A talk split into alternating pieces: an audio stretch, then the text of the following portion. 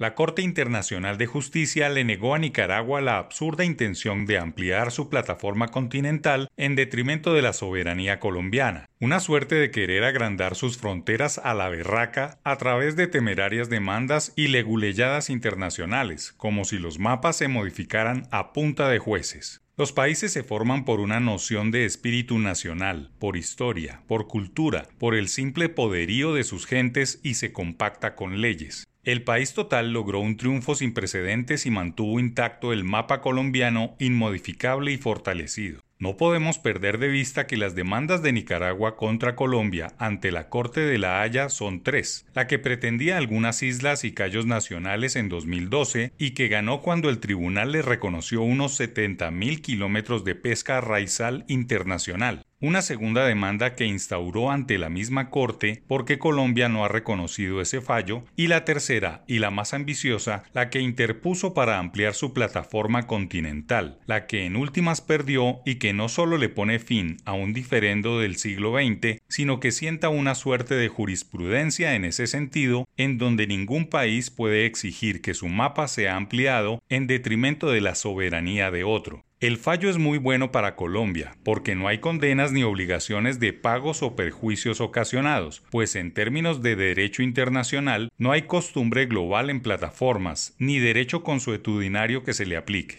Colombia mantiene intacta su plataforma económica y comercial, pero debe avanzar hacia una etapa más en el cambio diplomático y acordar con sus vecinos centroamericanos y del Caribe, nicaragüenses y hondureños especialmente, para faenar en la zona de los 70.000 kilómetros del primer fallo. Es allí en donde los raizales de Centroamérica y el Caribe tienen la palabra y deben trabajar en conjunto para explotar y sacar adelante su forma de vida, tal como lo han venido haciendo durante muchos siglos sus habitantes. El gran problema internacional en la zona de litigio es que no solo de pesca vive esa región, sino de rutas de narcotraficantes que tienen en las islas del Caribe y en muchas ciudades y poblaciones centroamericanas sus cuarteles de acción, y en el mar su teatro de operaciones para penetrar el sur de la Florida y entrar con su narcotráfico en Norteamérica. Colombia, como Estado más poderoso de la región del Caribe, debe mirar más a la zona, liderar la lucha frontal contra los narcos y posibilitar la pesca de todas las nacionalidades en esos 70.000 kilómetros reconocidos a Nicaragua en el primer fallo. No podemos quedarnos con análisis mezquinos de qué gobierno nacional conformó el mejor equipo negociador, si fue Santos, Duque o Petro. Lo que debe importar es que fue Colombia y que la noción de soberanía es lo que más nos debe unir como país y como identidad nacional. No puede haber mezquindad y celebrar como políticos de provincia un triunfo internacional sin precedentes, los mismos que salen a cobrarse una victoria en derecho internacional deben enarbolar las banderas de la soberanía con una idea clara de qué es Colombia. Una pregunta bien compleja que debemos empezar a responder es ¿qué nos une como país? De momento es la soberanía, el mapa, la identidad nacional de qué es ser colombiano, pero habrá más temas de unión.